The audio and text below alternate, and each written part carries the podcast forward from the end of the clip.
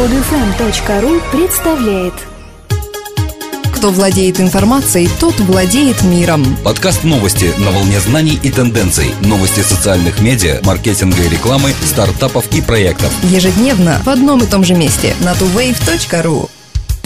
Здравствуйте! Сегодня 23 апреля 2012 года, и в студии мы Дмитрий и Елена. Согласно исследованию компании UM, проведенному в декабре 2011 года, смартфоны и планшеты получают все большее распространение в мире, в том числе и в странах БРИК. Проникновение смартфонов среди интернет-пользователей Китая составляет 59%, Индии 37%, Бразилии 35%, а вот Россия оказалась на последнем месте – всего 28%. Не нарушили тенденции и показатели использования планшетных компьютеров. Китай 33%, Индия 19%, Бразилия 12% и Россия Россия всего 10%. В исследовании UM были учтены только интернет-пользователи, выходившие в сеть по крайней мере через день. На развивающихся рынках это обычно люди с наибольшими доходами в своих странах. Пользователи смартфонов составляют относительно небольшой процент пользователей мобильных телефонов в России – 11,8% по данным группы GFK за июль 2011 года. Ожидается, что проникновение смартфонов в России возрастет, так как цены на эти устройства и услуги передачи данных будут снижаться.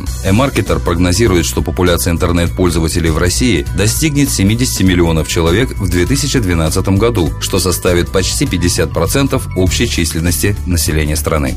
ВКонтакте вводит для рекламных агентств статус авторизованного партнера. Нововведение призвано облегчить крупным рекламодателям выбор посредника при работе с таргетированной рекламой. Как сообщила команда социальной сети в своем заявлении, статус авторизованного партнера ВКонтакте – это знак качества, гарантия высокого профессионального уровня агентства в работе с системой таргетированной рекламы. Основные критерии для получения статуса – опыт размещения рекламных кампаний на vk.com не менее года, обязательное наличие наличие прямого договора с vk.com, знание инструментария и возможностей системы размещения таргетированной рекламы на профессиональном уровне и умение эффективно применять его на практике, введение обширной базы клиентов в системе таргетированной рекламы ВКонтакте, активное расширение клиентской базы. По итогам года проводится оценка качества работы агентства и принимается решение либо о продлении партнерства, либо об отзыве статуса. Причиной лишения статуса может послужить несоблюдение условий договора, систематическое нарушение правил размещения рекламных объявлений и недобросовестный подход к выполнению требований, предъявляемых к партнерам ВКонтакте.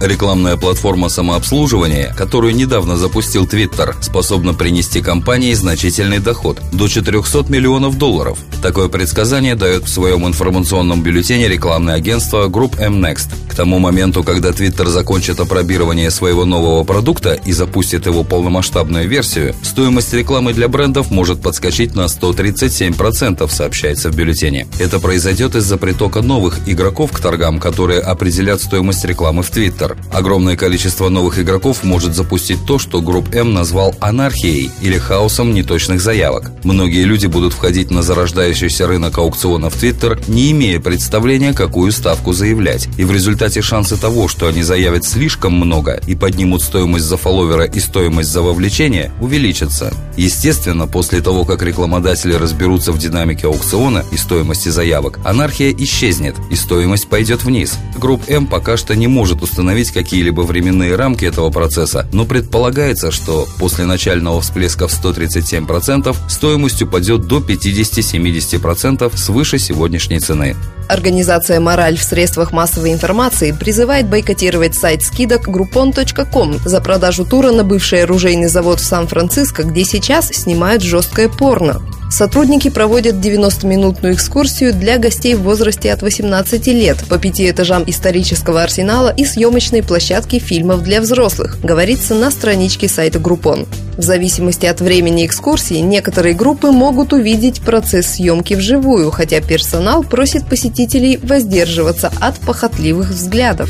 Даун Хокинс, представитель организации «Мораль в СМИ», объяснила причины, которыми они руководствовались. «Мы решили призвать всех к бойкоту после того, как компания Groupon заявила, что она считает порно-студию King ответственным членом общества. Этот ответственный член общества специализируется на съемке жесткого порно с участием девочек-подростков, которым должны преподать урок несколько мужчин, или женщин, которые связаны, избиты кнутом и унижены. Как заверяет Хокинс, в ответ на призыв к бойкоту уже более 10 тысяч тысяч писем протестов были посланы руководству Группон. Однако представитель популярного сайта скидок на вопросы журналистов ответила, что впервые слышит о бойкоте и поэтому не может никак его прокомментировать.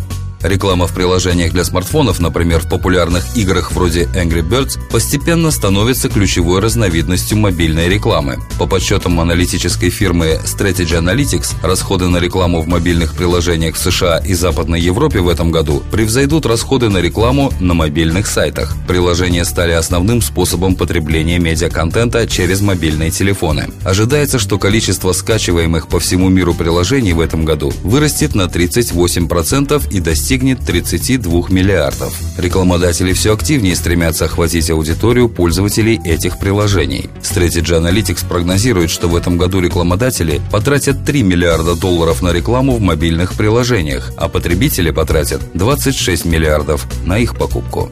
Попытка французского государства привести в исполнение закон 1977 года, запрещающий досрочно раскрывать результаты выборов или их прогнозы, вызвала волну насмешек в Твиттер.